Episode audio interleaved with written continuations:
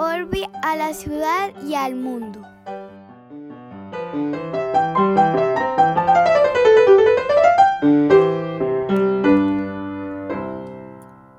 Bienvenidos a Urbi et Orbi, don David Zuluaga en Brooklyn, Nueva York.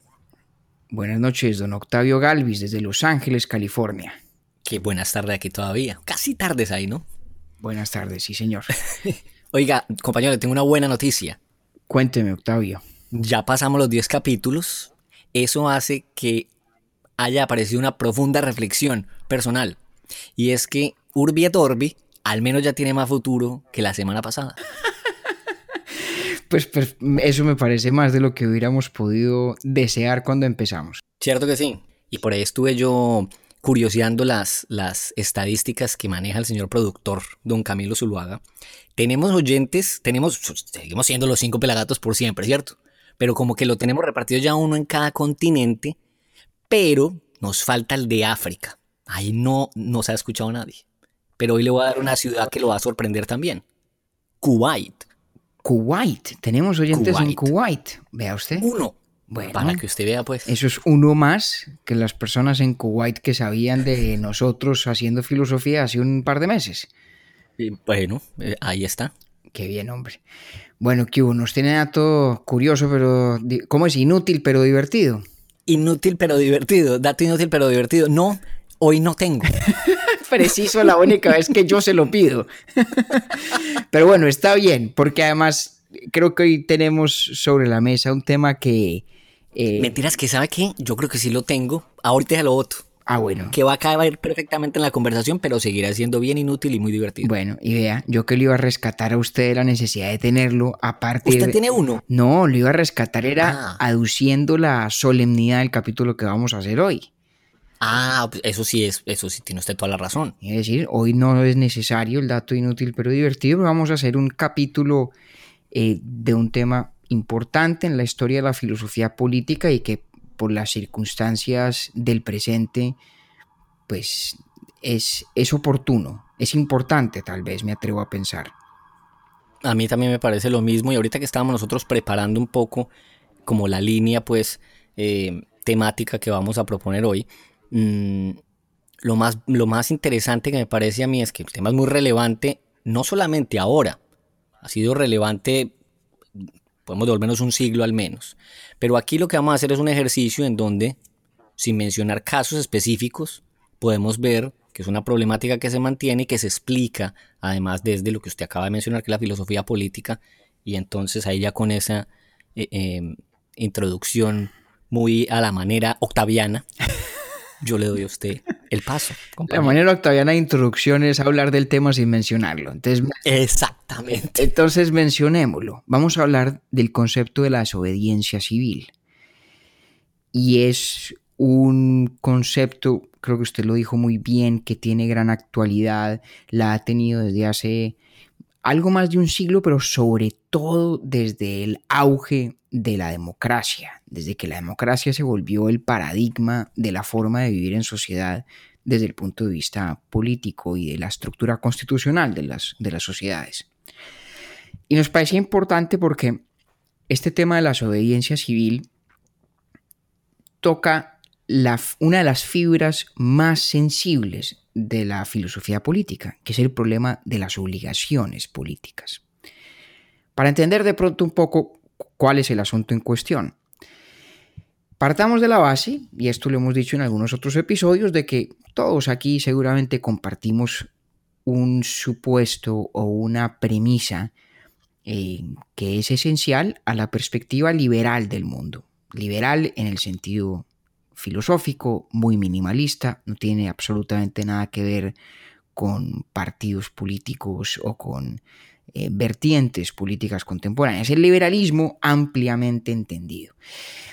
Y en esa forma de entenderlo, el liberalismo encarna fundamentalmente un compromiso con la tesis de que los seres humanos, en tanto que individuos, estamos convocados o llamados a ser autónomos a actuar conforme nuestra conciencia, a tomar decisiones individuales que conduzcan a la acción a partir de nuestras convicciones íntimas.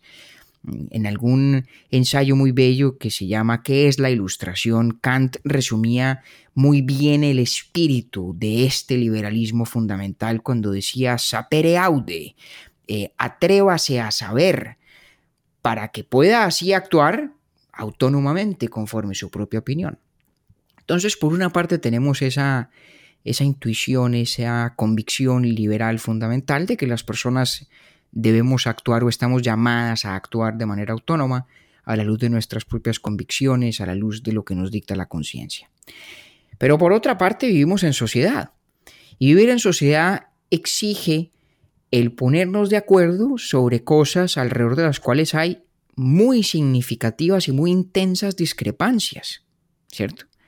Es absolutamente inevitable que en la búsqueda de un modus vivendi social haya que hacer concesiones y haya que buscar puntos de acuerdo, lo que en el inglés se llama compromises, ¿no? Una suerte de concesiones colectivas que nos permitan más o menos vivir los unos con los otros en paz, em, a pesar de los desacuerdos muy intensos. Y esto de entrada, estas dos realidades, la una normativa, el ideal de la autonomía individual de ese liberalismo fundamental, y la otra fáctica, que es la necesidad de buscar un régimen eh, de convivencia social basado en concesiones aceptables y en las que coexistimos en medio del desacuerdo, esas dos realidades, la normativa y la fáctica, pues evidentemente pueden entrar en conflicto. Y hay una situación que ha ocurrido desde siempre, desde que el ser humano ha vivido con conciencia de sus propias convicciones en un ámbito social donde hay que hacer concesiones. Y es el problema de, bueno, ¿y qué hacer cuando mis obligaciones políticas, cuando mis obligaciones de respeto a la ley, de cumplimiento a los eh, dictámenes del Estado, del gobierno, entran en conflicto con mis convicciones íntimas? Claro, el problema es viejísimo. Tal vez en, en Sócrates ya está y está en muchísimos otros, pero es un problema especialmente agudo en, en un régimen o en la vida democrática. Porque en democracia lo que hacemos es reconocer la autonomía del juicio individual como esencial a la configuración de esas concesiones colectivas que se manifiestan en la, que se manifiestan en la ley. Si yo vivo en un régimen monárquico, por ejemplo, pues el régimen en sí mismo no es una expresión política o institucional del principio liberal de la autonomía y de la libertad personal. Porque pues ninguno de nosotros los súbditos autónomos estamos contribuyendo a la decisión sobre cuál es el, la estructura del modus vivendi colectivo, ¿cierto? Entonces puede que seamos autónomos en nuestras vidas individuales, pero no actuamos, no desplegamos esa autonomía eh, a la hora de tomar decisiones como grupo social. Pero una democracia busca precisamente, y entre otras cosas, manifestar políticamente, dar vida institucional a ese principio de la autonomía y la libertad individual. Entonces en la democracia sí que es un conflicto profundo, casi que un conflicto consigo misma, ¿sí? De que el principio que la funda y que la justifica, que es ese principio de la libertad y la autonomía individual, puede perfectamente entrar en conflicto con el propósito de encontrar estándares de convivencia comunes, compartidos y que naturalmente pues pueden entrar en conflicto con esas convicciones individuales de alguno u otro ciudadano, ¿cierto? Ese es un conflicto que está ahí, ha estado ahí siempre. Y lo han visto muchos. Muy memorablemente lo vio Rousseau en su contrato social, que a usted tanto le gusta, Octavio. En, ese contrato social, dice Rousseau, hay un problema, hay una dificultad en un régimen perfectamente democrático en donde la asamblea de la totalidad de los ciudadanos vota para crear leyes. Dice que es un régimen más directamente democrático que los nuestros, que son representativos, ¿cierto? Ni usted ni yo normalmente votamos o hacemos expresa nuestra opinión individual a la hora de definir leyes específicas. Nosotros elegimos o votamos por personas que a su vez nos representan para definir qué debe decir la ley. Y toman esa decisión. Entonces participamos de manera mediata en la elaboración de la ley. En el sueño de Rousseau, en su ideal de sociedad democrática, en el contrato social, el ciudadano vota directamente por las leyes, ¿correcto? Así es. Bueno, ¿y qué pasa cuando alguien se encuentra en la mayoría, en la minoría, perdón? En la minoría, exactamente. Ahí es donde empieza a parecerme a mí bastante interesante porque se me queda como ciudadano, como individuo, corto la estructura. Claro, porque se supone que la estructura está hecha para que esa opinión suya como ciudadano y como individuo contribuya en condiciones paritarias, en condiciones de igualdad con los demás ciudadanos, a la definición de qué ha de ser la ley. Entonces, bueno, si de pronto la ley versa sobre un asunto que a usted le parece de poca importancia, bueno, pues la cosa quedará así, ¿no? Me derrotan esta vez, en otras habré yo de ganar. Exactamente. Pero ¿qué ocurre cuando se trata de un asunto sensible, difícil, sobre el cual usted tenga profundas y estrictas convicciones personales, morales, religiosas, de cualquier índole. ¿Qué pasa con ese ciudadano? ¿Pedirle que obedezca la ley no es acaso pedirle que deje de ser autónomo? ¿No es acaso pedirle que renuncie al ejercicio del juicio individual y a la conducta anclada en ese juicio en favor de lo que es en esencia el juicio de otros? ¿No es esa una contradicción? Exactamente. Y ahí yo quiero hacer un paréntesis, compañero, si me lo permite, y es que se me hace bien complicado porque entonces el sistema a mí como ciudadano me ofrece una igualdad de oportunidades en términos de participar en la toma de una decisión. Correcto. Sin embargo, cuando yo hago parte entonces de esa minoría, el sistema sigue igual y me dice, bueno, usted la oportunidad la tuvo, perdió con la mayoría. Casi que en decisiones tan complejas, yo podría incluso sentirme atropellado, pero el sistema queda intacto. Vale, creo que hemos entrado en materia. Déjeme traer, sacar aquí al baile a un filósofo con quien tengo yo intensos desacuerdos, y es tal vez el filósofo contemporáneo vivo más popular, más conocido. Es un señor que se llama Peter Singer, filósofo australiano, profesor de la Universidad de Princeton, quien escribió hace muchos años un librito muy corto, difícil de conseguir, que poco se lee y que salió de su tesis de pregrado cuando estudió filosofía. El 72 fue eso, ¿no? Me parece que sí, 72 o 73. En este pequeño libro que se llama Democracy and Disobedience, Democracia y Desobediencia, Singer recoge esta pregunta, recoge este problema. A ver, la democracia nos pide que demos expresión política al principio de la autonomía individual. Pero al mismo tiempo nos pide que cuando somos derrotados en la definición de las normas sociales que nos van a regir como grupo, que cuando somos derrotados y estamos en la minoría, abdiquemos de nuestro juicio individual y acojamos la opinión de la mayoría, ¿cierto? Y Singer tiene un ejemplo muy chévere, un ejemplo muy, muy ilustrativo, donde dice, bueno, imagínense que hay un club, ¿no? Y en ese club tiene unas suscripciones a unas revistas. Y entonces un día eh, en el club se hace una votación, deciden suscribirse a una revista nueva. Y resulta que hay un señor en el club que tiene una opinión muy intensa alrededor del, del error que es suscribirse a esa nueva revista. Y le parece un gravísimo error porque la revista, por sus contenidos, en la convicción profunda de este, de este caballero, va a malograr los hábitos y las costumbres que hacen que el club sea atractivo, sea interesante. Eh, aquí se podría imaginar cualquier suerte de cosas, ¿no? Imaginemos que fuera un club de cacería, de caza, ¿no? Y que la revista sea una revista sobre, pues, por qué está mal salir a cazar animales. Entonces al señor le parece que es un error porque va a tener unos efectos desintegradores de la... De la misma colectividad. De la misma colectividad, correcto el equipo tuvo la oportunidad de exponer su punto de vista en la asamblea del club. Hubo una votación perfectamente transparente y perdió. Bueno, llega la primera revista, una vez se hace efectiva la suscripción, como ordena la mayoría, y el señor se aparece por la noche dentro del club y sustrae las copias de la revista. Las esconde, se las lleva. Con una clara intención de evitar ese daño estructural en el grupo. Exactamente. Sí. Exactamente, ¿no? Bueno, ¿está aquello bien o está mal?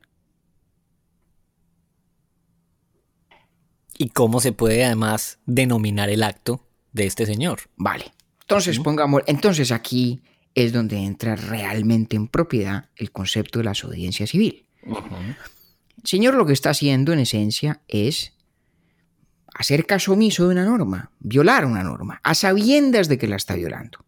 ¿Sí? Y es, en ese sentido, un acto de desobediencia, de desobediencia deliberada. Pero, fíjese que lo que está haciendo, al menos en el caso de Singer, está en últimas motivado por algo que el Señor cree sinceramente es parte de los genuinos intereses del grupo. A él le parece que la mayoría se equivocó. Se equivocó a la luz de lo que a la propia mayoría habría interesarle, es decir, conservar, digamos, los principios y la integridad y las convicciones que hacen de este club lo que es. En gracia y discusión, no importa cuál sea el factor aglutinante del club. Es decir, el Señor está haciendo una especie de llamado a través del desacato a que la mayoría reconsidere su decisión, a que la mayoría acate mejor lo que está en sus propios intereses en el criterio de este hombre, que además claramente tiene, digamos, una opinión intensa, profunda, no le parece un asunto menor, ni qué decir indiferente, le parece un asunto que amerita el desacato. Y además podríamos hacer el caso más interesante. ¿Qué tal que el tipo no fuera en la noche al club a sonsacar la revista a escondidas? ¿Qué tal que fuera a plena luz del día, en presencia de los demás miembros de los demás. Y, la sustrajera? Sería aún más claramente aún un acto de desobediencia civil, porque tiene vocación de publicidad, tiene vocación y propósito de ser público, es un acto comunicacional. ¿sí? Es un llamado a que la mayoría reconsidere una decisión y, digamos, conminarla a que lo haga a través de la vulneración de una norma. Lo interesante, además de que el escenario sea uno del desacato público, es que el señor, haciéndolo público, claramente estaría aceptando la validez de cualquier sanción a que haya lugar. Supongamos que en los estatutos del club hay algún código o alguna indicación que dice eh, que quien vulnera ciertas normas pues será suspendido. Y nos podemos perfectamente imaginar al sujeto del ejemplo diciendo, bueno, bien puedan suspéndame. Adelante, procedan. Y yo creo que ese, ese ejemplo, ¿sí? Nos da una idea bastante interesante de qué constituye un acto de desobediencia civil. Y esta, esta imagen de la desobediencia civil, de hecho, hay otro filósofo que está en desacuerdo con Peter Singer en casi todo, que nos da una formalización muy interesante de esas ideas que es tal vez el más importante filósofo político del siglo XX, John Rawls, en cuya teoría de la justicia de 1971, poquito antes de la tesis que escribió Peter Singer, dice más o menos lo siguiente, dice, mire, la gran característica de la desobediencia civil es que ocurre en el marco de unas reglas de juego que uno considera más o menos legítimas. Lo que usted decía, ¿sí? Que el acto de desobediencia encontraría en el grupo por respuesta la afirmación de que hubo un proceso de decisorio colectivo justo. ¿Sí? Y en gracia y discusión, en la construcción de nuestro ejemplo, el sujeto del que hemos estado hablando no está negando la equidad del proceso decisorio. No está diciendo que hubo fraude en la votación, no está diciendo que hubo vulneración de los procedimientos.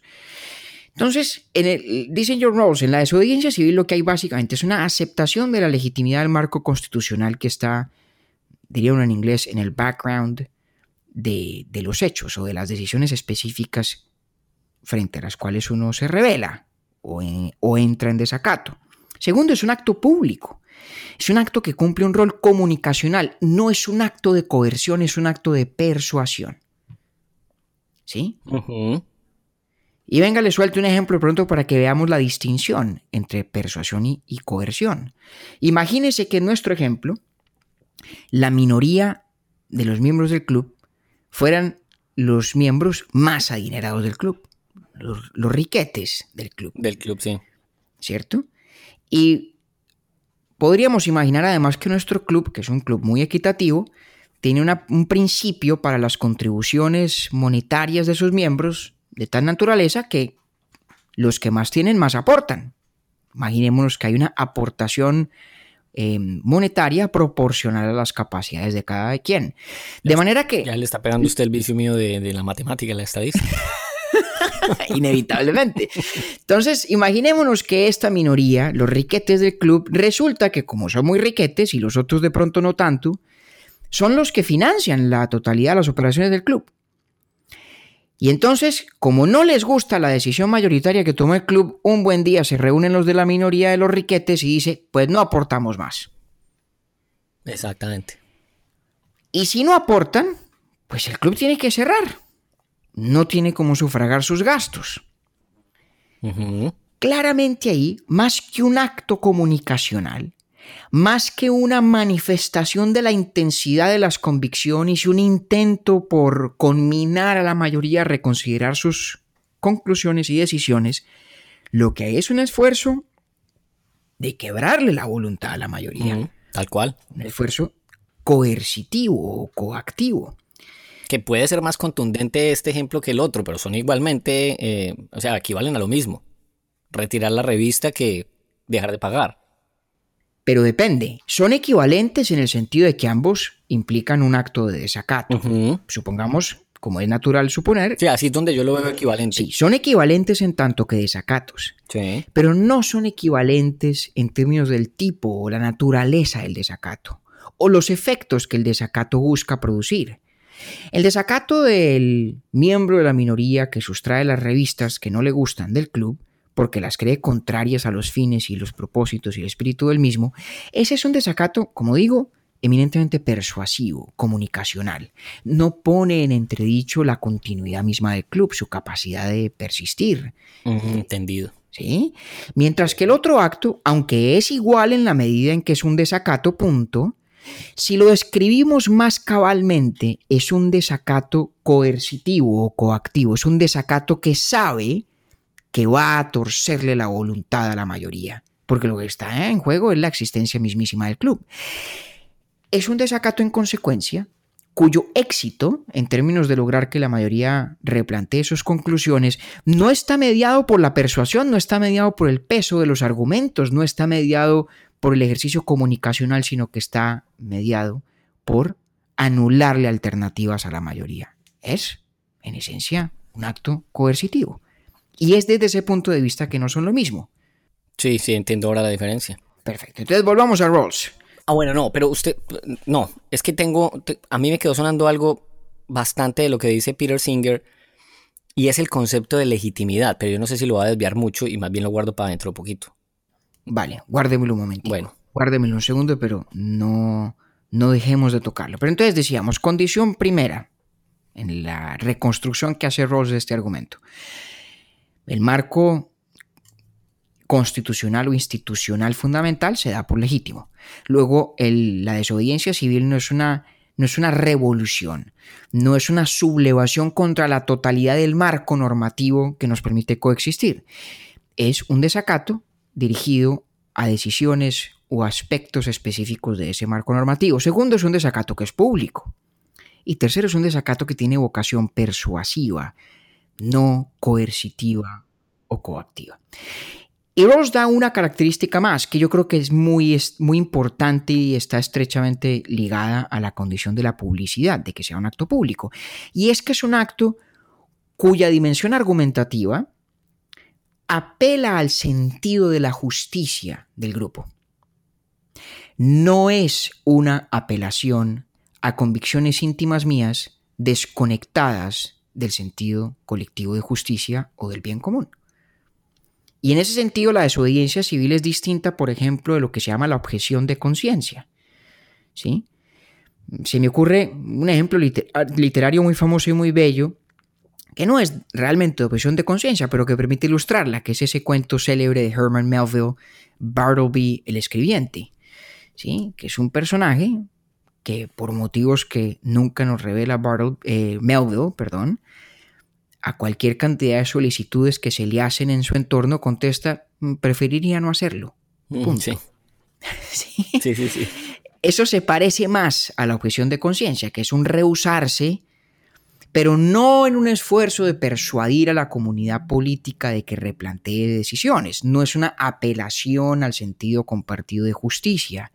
No tiene esa vocación persuasiva, simplemente tiene un propósito un poco más minimalista que es déjeme sano, déjeme a mí quieto. Y ese, ese volvió un desorden el cuento. en la historia. Totalmente. Y la cosa termina de una manera pues eh, extraordinaria e insospechada. No vamos a dañar aquí la lectura de Bartleby el escribiente, que es muy breve y quien no la haya leído pues ojalá lo pueda hacer porque es maravilloso. Pero me devuelvo. Entonces, para resumir el concepto de la desobediencia civil, ¿cierto? Legitimidad del aparato institucional o constitucional del contexto en el cual el grupo toma decisiones desacato público de elementos específicos o decisiones concretas dentro de ese marco, desacato público que tiene vocación persuasiva para inducir una revisión normalmente por parte de la mayoría de las decisiones políticas de las que uno discrepa. Y como es público y tiene vocación persuasiva, pues es apenas lógico que esté sentado sobre un argumento, un raciocinio que apela al sentido compartido de la justicia o del bien común. Vean, alguna pregunta, porque estoy aquí, mientras usted me está explicando, tengo una duda. Desde que me puso la tarea, de hecho, de leer el, el libro de Peter Singer, la tesis de él. Una democracia madura o robusta o sólida, como quiere pues uno llamarla, debe garantizar el derecho a, la, a ejercer la desobediencia civil o ni siquiera el concepto de desobediencia civil necesita una validación por parte de un sistema democrático? Ah, esto me parece una maravilla de pregunta. Y empiezo para contestársela con una última condición de Rawls que es esencial y que se me iba escapando. Y es que, como en, en, la desobediencia civil hay reconocimiento de la legitimidad contextual como es pública, persuasiva y apelación al sentido común de la justicia, una característica esencial de la desobediencia civil es estar dispuesto a asumir las consecuencias del acto de desobediencia. Ok. Casi que darle la bienvenida de entrada al castigo. Entendido. Esa ya es una característica, pues, casi sine qua non. En, en, esta visión de la desobediencia civil, sí. Eh, y, y, el ejemplo tal vez más famoso es el de Henry David Thoreau, que escribió un ensayo muy bello que se llama Sobre la desobediencia civil, Civil Disobedience, porque Thoreau, que en su época se opuso vigorosamente a cualquier cantidad de instituciones que juzgaban injustas, la guerra de Estados Unidos con México, eh, naturalmente la esclavitud, incluso el tratamiento que daba el Estado norteamericano a los indígenas.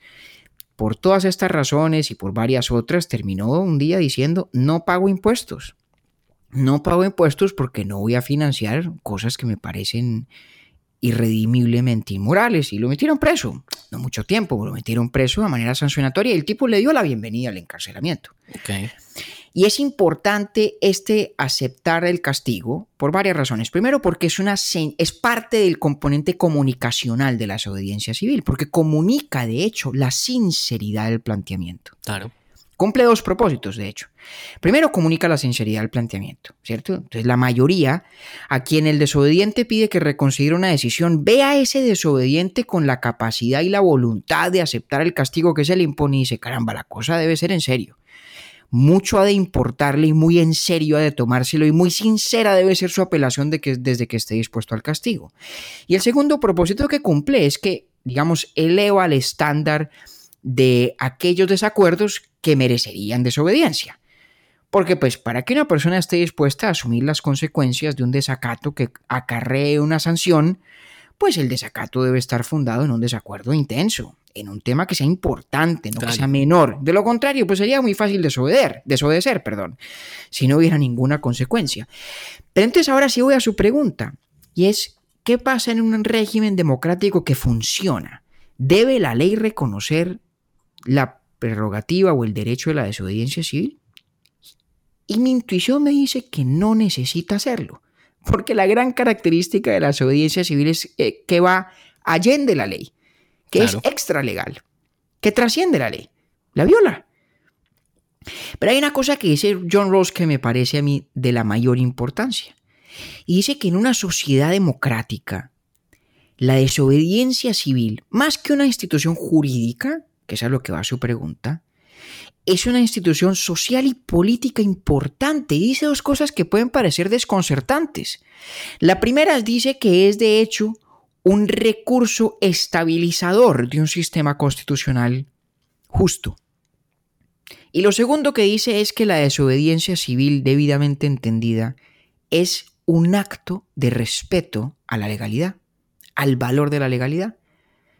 La desobediencia civil. Sí, señor, ¿cómo le quedó el ojo? Pues estoy muy sorprendido. Pues es una maravilla. Mire, vamos por partes, porque son dos planteamientos interesantes, ¿no? Decir que en una democracia que funciona, la institución social y política de la desobediencia civil es un factor estabilizador. Parece Eso muy lo leo completamente. Está Bueno, perfecto, usted, claro. ¿usted por dónde lo lee? ¿Por dónde lo lee como factor estabilizador?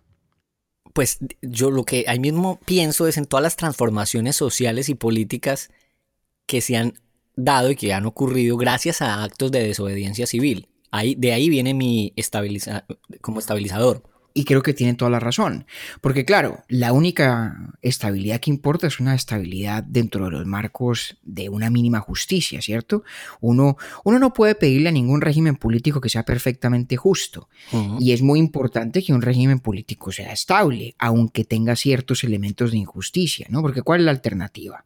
No tener régimen político en lo absoluto, pues bueno, eso no funciona muy bien, ¿no? En lo que la experiencia humana sugiere. Pero cuando hay un régimen político que es más o menos justo, o preponderantemente justo, la desobediencia civil cumple la función de una válvula de escape, que es creo que a lo que va usted Ujú. es, digamos, un, un mecanismo de última instancia para evitar las injusticias protuberantes. Es como una garantía, como un botón de emergencia que tiene la sociedad. Si nuestros asuntos normalmente los dirimimos en el Parlamento o en las urnas o en los debates públicos, es bueno de todas formas tener un recurso que está a la mano de los ciudadanos de conciencia para alertarnos de actos, de conductas que sin darnos cuenta, de pronto nos van conduciendo a la injusticia grave.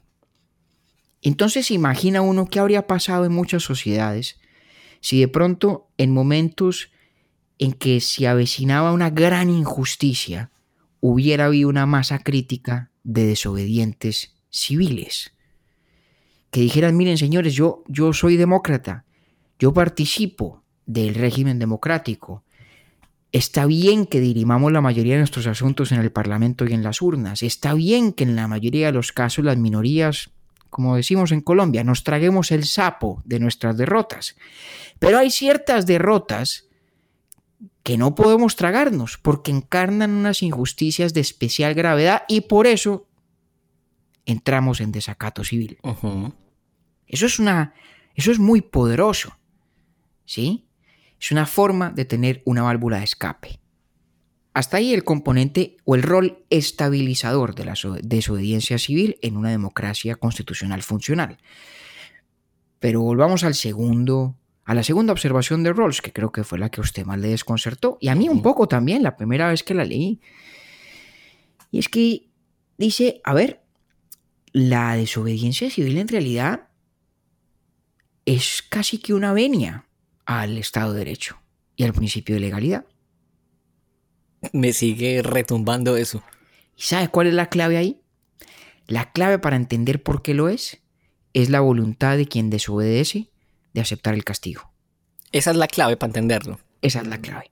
Porque es una persona que no está actuando para eximirse de la ley o ponerse por encima de ella. Mm, Sí. Es una persona que está asumiendo individualmente el riesgo del desacato por motivos que apelan al sentido compartido de la justicia, pero que por asumir esos riesgos es eminentemente respetuoso de la esencia de la legalidad. Es una venia.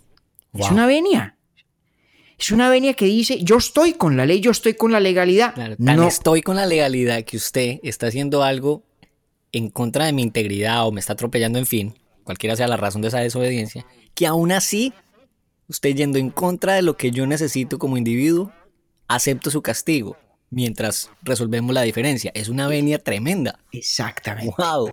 Y por eso este argumento de la desobediencia civil funciona cuando el contexto institucional o constitucional es defensable. Es preponderantemente justo, porque yo hago una venia a la legalidad encarnada en ese sistema constitucional, no a esta ley, no a este decreto, no a esta orden frente a la cual entro en desacato y en desobediencia. Es compatible, pues, desde la perspectiva de la desobediencia civil, el desacato de directrices específicas dentro del marco de pleno respeto de la juridicidad o de la legalidad en general. Creo que usted incluso me respondió ya la pregunta que le iba a hacer en ese concepto. Me dirá usted si estoy equivocado. Porque Peter, Peter Singer dice, generalmente el que echa mano del concepto de legitimidad en una situación de desobediencia civil siempre es el simpatizante o el que apoya la decisión sobre la cual los otros están revelando. Claro. Pero claro. Lo, que está, lo que está haciendo el protestante precisamente es no yendo en contra de esa legitimidad. Está diciendo, pues claro que es legítimo. Lo que pasa es que no estoy de acuerdo con esta decisión. Y es más, asumo el, las consecuencias. Exactamente. Ahora, cuando una democracia sí funciona bien, cuando la forma de tomar decisiones políticamente en conjunto con los demás opera de manera transparente, equitativa, justa, el ciudadano debe ser particularmente estricto y escrupuloso a la hora de ejercer la desobediencia civil. Claro. Entonces, aquí es donde entra la relación entre la legitimidad contextual y el intenso desacuerdo con una directriz específica. Si esa legitimidad contextual está bien fundada, ¿sí? si la elección fue transparente, si todo el mundo tuvo la oportunidad de opinar, volvamos al caso de nuestro club, nuestro disidente se paró, habló en la asamblea, votó, todos votaron, se contaron los, los, los votos de manera pública e inimpugnable. Por lo tanto, es responsabilidad de cada ciudadano que a la hora de ejercer esa decisión individual de entrar en desobediencia civil, tenga conciencia de que la vara es muy alta uh -huh. en una democracia que opera bien. ¿Puedo llamarla yo una última instancia? Debe ser una última instancia. Okay. Es un recurso, un recurso de lo que en derecho se suele llamar última ratio, cuando nada de lo demás ha funcionado. ¿Sí? Así debe ser. Ahora, cuando no estamos hablando de un ámbito político donde hay esa legitimidad contextual, pues las cosas son muy distintas. ¿Sí? Y de pronto a lo que hay lugar es a recursos más radicales de la acción política, no los actos de desobediencia. ¿Sí? Y hay una tradición antiquísima que defiende el derecho de la rebelión de cara a un régimen auténticamente opresivo. No de cara a un régimen legítimo en lo general y de pronto errado en cosas particulares, pero sí de cara a un régimen que niega por completo libertades esenciales y paradigmas básicos de justicia. Discusión para otro día. Pero de nuevo, sí. en el marco de una democracia más o menos operante, preponderantemente justa, porque es operante, porque es preponderantemente justa, hay que tener especial pudor a la hora de recurrir a la desobediencia civil sin significar eso que ella esté fuera de la mesa. Por el contrario, lo que dice Rawls es un factor estabilizador porque opera como una válvula de escape ante la posibilidad siempre presente de las injusticias más atroces sancionadas por una mayoría y porque además es, a su propia manera, una venia, un reconocimiento al principio de legalidad y de juridicidad. Estoy aquí haciendo yo resumen mental de los últimos 40 minutos. Mientras lo hace a mí, se, se, me antoja imposible no referirme a un ejemplo extraordinario de este modelo de la desobediencia civil. Un ejemplo de un hombre que sin haber ejercido grandes cargos públicos es auténticamente un padre de la patria moral de los Estados Unidos, que es Martin Luther King Jr. A Martin Luther King, eh, por la participación en unas protestas en la ciudad de Birmingham, si no me falla la memoria, en el estado de Alabama, lo metieron preso una noche por desacato, porque violó eh, una directriz, me imagino, de la policía o, del alcalde de la ciudad, que impedía que se realizara la protesta perfectamente pacífica que estaba llevando a cabo Martin Luther King. Pacífica, dicho sea de paso y valga recalcarlo, como debe ser toda utilización del recurso de la desobediencia civil. Pues bien, Martin Luther King desde la prisión de la ciudad de Birmingham escribió una carta absolutamente célebre, preciosa, detallando los motivos de su acto de desobediencia. Y cita yo creo que dos que son especialmente importantes. El primero es que, en palabras suyas, injustice anywhere is a threat to justice everywhere. La injusticia en cualquier mm. parte es una amenaza a la justicia en todas partes. Todas partes. Porque él no vivía en Birmingham, ¿no? Se fue a Birmingham a desacatar allá. Y luego dice, mire esto tan bello. Yo cito en una regular traducción mía a Martin Luther King, yo pongo de presente el argumento de que un individuo que quebranta la ley cuando su conciencia le dice que hay algo severamente injusto, y que está dispuesto a aceptar la pena de la prisión, del castigo, con tal de despertar la conciencia de su comunidad acerca de esa injusticia, esa persona en realidad está expresando el más elevado respeto por la ley. Claro, es un reconocimiento absoluto del marco legal, por ejemplo. Exacto. Porque en última lo que busca, o lo que buscaba Martin Luther King, y lo que ocurrió hasta cierto punto con el tiempo gracias a personas como él, es que la ley fuera justa. Luther King no estaba buscando un mundo donde no hubiera ley, donde no hubiera legalidad. Buscaba un mundo donde la legalidad se acercara, se aproximara más y más y más a la justicia. Y en estos días, con tantas cosas que ocurren, me parece importante recordar otra cosa que dice Martin Luther King en esta carta desde la prisión de la ciudad de Birmingham. Déjeme que lo lea brevemente en inglés, ya lo traducimos también. Shallow understanding of people of goodwill is more frustrating than absolute misunderstanding from people of ill will. La comprensión mediocre, superficial, en relación con la injusticia de las personas de buena voluntad es más frustrante, más decepcionante que la absoluta incomprensión de las personas de mala voluntad.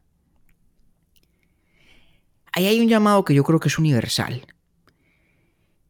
Y es a que los ciudadanos que tenemos el privilegio, la fortuna de vivir en un marco constitucional más o menos democrático, digamos que aceptable o razonable o preponderantemente justo, estamos convocados a no ser indiferentes nunca ante las injusticias que no nos impactan directa y personalmente. Porque la injusticia en cualquier parte es injusticia en todas partes. Y porque esa indiferencia, ese, ese entendimiento o esa comprensión superficial mediocre de la que habla Martin Luther King es, como dice él mismo, más frustrante, más decepcionante que la absoluta incomprensión de las gentes de mala voluntad. Y le, le hago a usted de pronto una, una confesión personal, Octavio. Cuando yo llegué a los Estados Unidos hace muchos años, hace no sé, 12, 13 años ya, el grado de comprensión mío sobre la cuestión racial era muy limitado. Muy limitado. Y seguramente yo cabía en esa categoría del entendimiento superficial y mediocre que tanto decepcionaba a Martin Luther King. Me sumo yo ahí a usted también. Y creo que no somos los únicos, hasta que me encontré con la obra de un hombre extraordinario, William Edward Burger Du Bois, mejor conocido como W.E.B. Du Bois, que murió el mismo año en que Martin Luther King escribía desde la prisión en Birmingham, el año de 1963. Déjeme le cuento un momentico quién es Du Bois. fue el primer afroamericano en obtener un grado doctoral en los Estados Unidos. Lewis creció en Massachusetts.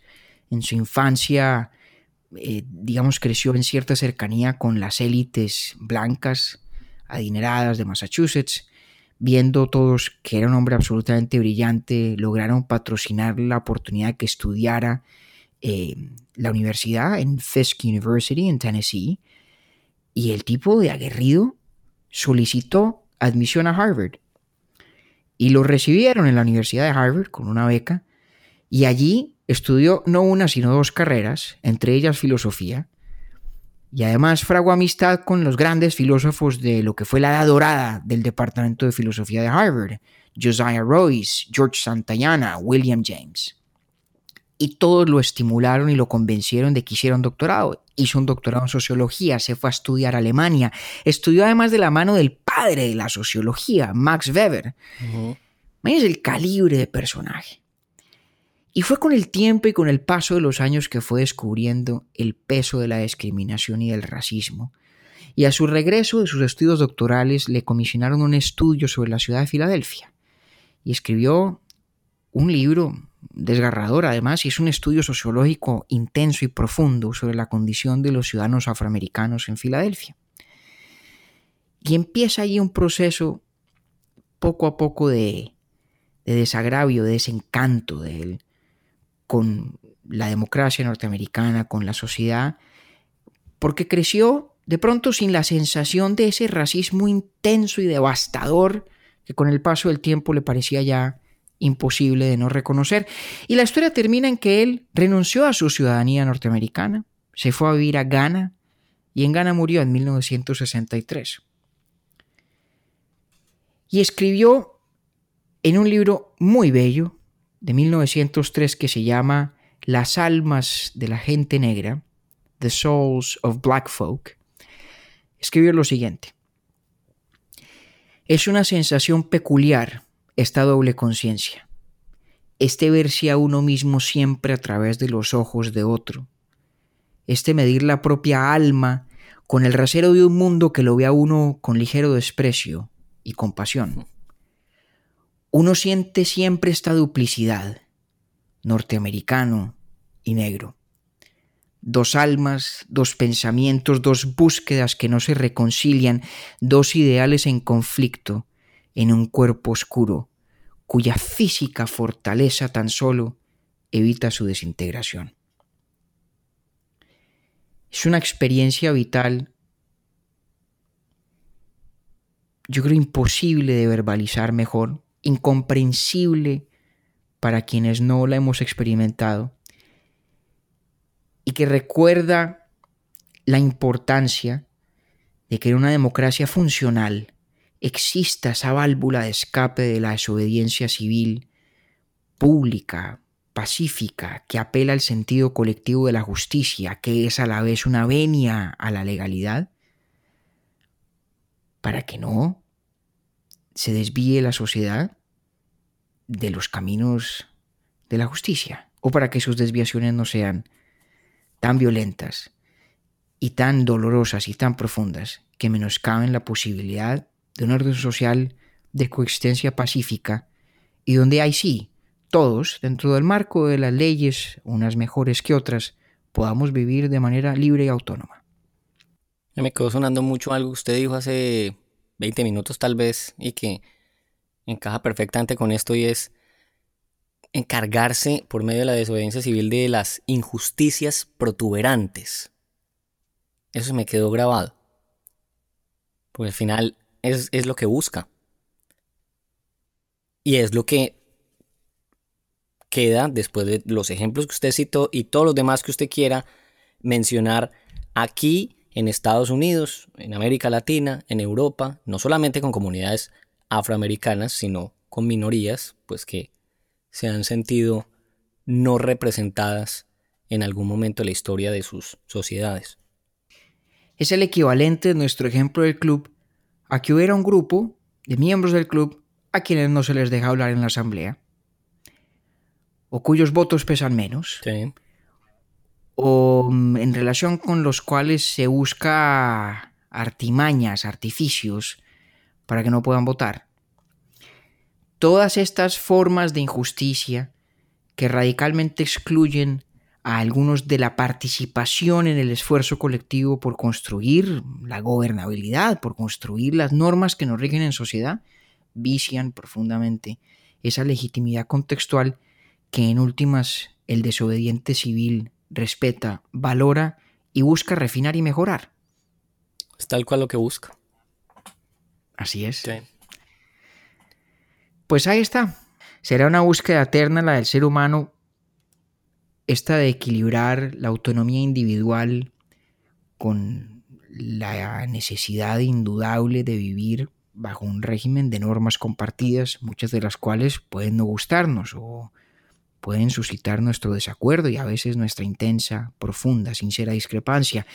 Y mientras eso siga siendo un problema y mientras queramos seguir viviendo en un marco democrático, no deja la desobediencia civil de jugar un rol esclarecedor cuando se la utiliza como es, como la usó Martin Luther King, para darnos a todos una cátedra desde su propia vida de cómo honrando la legalidad, expresando una convicción que apela al sentido compartido de la justicia, se puede desobedecer.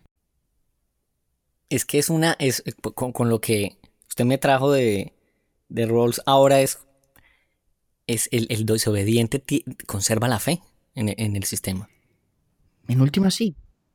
En última sí, porque lo que busca es un ejercicio de persuasión. Exactamente. No de coerción.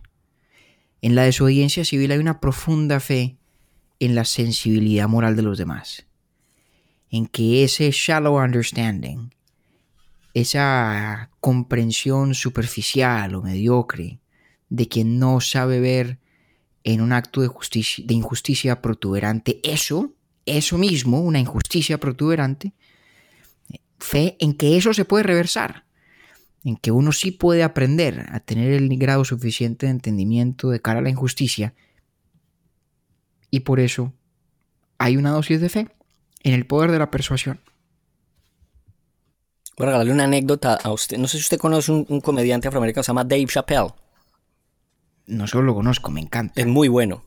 Bueno, él tiene una historia muy triste.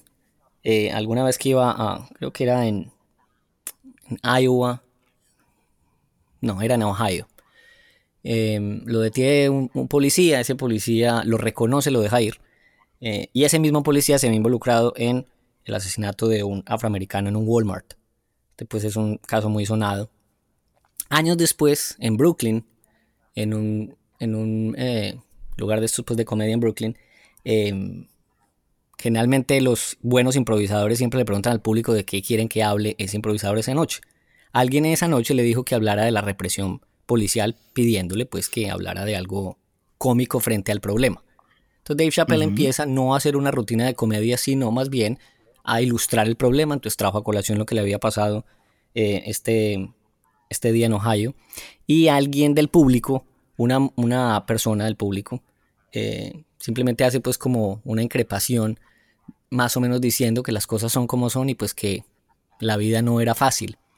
Eh, entonces empieza pues como un, un rifirrafe muy bonito entre los dos, en donde al final la persona se acerca a Dave Chappelle después de que se acabó todo, Em, la rutina y demás, le ofrece disculpas y le dice, se compromete con él a que no solamente había cambiado de opinión, sino que ahora se iba a encargar de que las personas que estaban a su alrededor em, y que seguían equivocadas, ella ahora ya se iba a volver una multiplicadora del mensaje. Y Dave Chappelle le dice casi que lo mismo que usted acaba de decir hace dos o tres minutos. Y él dice, pues no se sienta mal porque usted ya no es parte del problema, sino que es parte de la solución. Así es, poco a poco vamos aprendiendo y es normal que sea un proceso de aprendizaje el ver la injusticia cuando no nos toca, cuando la injusticia lo toca a uno, bueno, es absolutamente palmaria, evidente. Las formas a veces más sutiles, más intangibles de injusticia que tocan a otros no son visibles para, para los demás, o lo son menos. Y hay uno como en todo en la vida, va eh, poco a poco sofisticando la mirada y afinando la percepción para poder, ahí sí como, como decía Martin Luther King, y lo repito nuevamente, para poder apreciar que la injusticia en cualquier parte es injusticia en todas partes. No he leído yo esa carta, pero usted me la va a mandar ahorita después de que grabemos, ¿sí o no? Ahora mismo se la voy a mandar y la vamos a compartir con nuestros pelagatos en el newsletter que se viene. Definitivamente. eh, anunciando este capítulo que sale al aire en un par de días. Así es. Bueno, compañero, pues muchas gracias. Hoy les debemos la, la pregunta, la sesión de preguntas, pero para la próxima nos comprometemos a que resolvemos una o dos. Sí, tenemos varios pendientes y lo haremos sin falta la semana entrante. Muchas gracias, compañero, y muchas gracias a nuestros queridos pelagatos. Doña Shakira, aquí estamos todavía esperando por usted. Aquí la estamos esperando. Gracias Octavio y a Camilo Zuluaga, nuestro productor, y a María Cristina.